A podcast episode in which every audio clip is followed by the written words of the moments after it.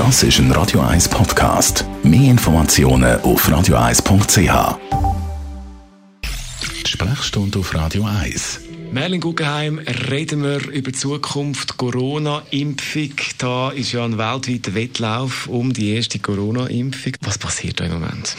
Man muss natürlich sagen, dass es ein Impfungspotenzial hat alle unsere Probleme zu lösen. All die Sachen, die wir vermisst haben oder nicht vermisst haben, Massentourismus, Massenveranstaltungen, die Rückkehr vom unzwungenen öffentlichen Leben, Clubbing und so weiter, wäre wieder möglich, wenn wir einen vernünftigen Impfschutz könnte generieren Andererseits muss man natürlich auch sagen, ich mache da vielleicht Klammern auf. Die, die mir schon ein paar Mal zugelassen haben, wissen, dass ich ein Impffreund bin. Das ist ja so.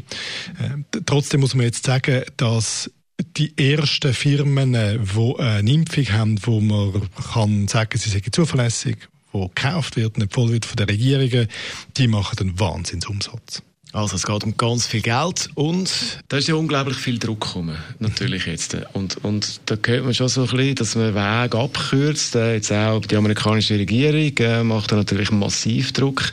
Da ist natürlich die Angst um, dass wir gleich nicht genug getestet es ist etwas, wo auch ich wird genau anschauen für die Impfungen, die dann zugelassen werden, wie die getestet worden sind.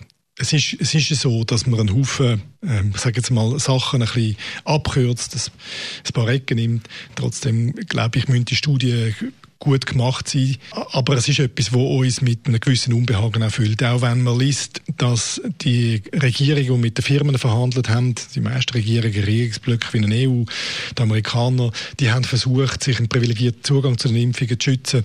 Wenn man liest, dass die, äh, in diesen Verhandlungen mit den Impfherstellern eigentlich nicht lange über das Geld geredet haben, wo das kostet, dass sie den privilegierten Zugang haben, aber ganz lange darüber, wie die Haftung für Impfnebenwirkungen verteilt wird.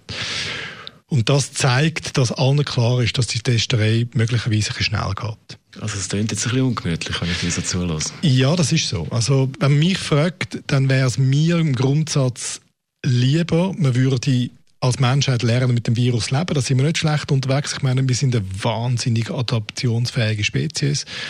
Als eine Impfung übers Knie zu brechen, wo nicht in der, in der Einführung des Standards entspricht, möglicherweise unerwünschte Konsequenzen hat und das Vertrauen der Menschen, die warten auf die Impfung, so nachhaltig erschüttert, dass es nicht nur dann mal eine vernünftige Impfung gegen Covid-19, aber auch gegen andere äh, Erreger nachhaltig erschüttern. Weil Impfen ist etwas ganz essentiell Wichtiges für, für die Gesundheit der Menschen.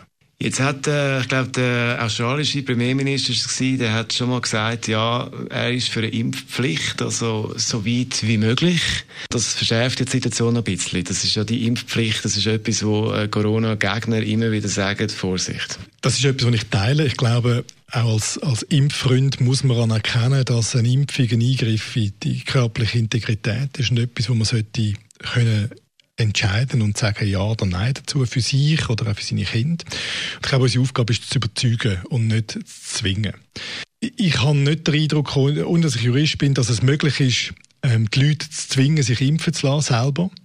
Ich glaube aber, dass die Regierungen durchaus einen Haufen Möglichkeiten haben, uns indirekt nahezulegen, uns impfen zu lassen. Ähm, es kann ja sein, Kinder ohne Impfung nicht mehr in die Schule. Kinder ohne Impfung in die Schule, so. wir nicht reisen, gewisse Berufsausübungsverbote, wenn man, wenn man keinen Impfschutz kann anweisen kann. Und das ist dann schon schwierig. Aber äh, das ist eine Möglichkeit, wo, wo ein Land hat, im Rahmen von der Epidemiegesetz, das so durchzusetzen. Unser Radio 1 Arzt Merlin Guggenheim ist es zum Thema Corona-Impfung. Das Ganze zum Nachlesen als Podcast. Das ist ein Radio 1 Podcast. Mehr Informationen auf radio1.ch.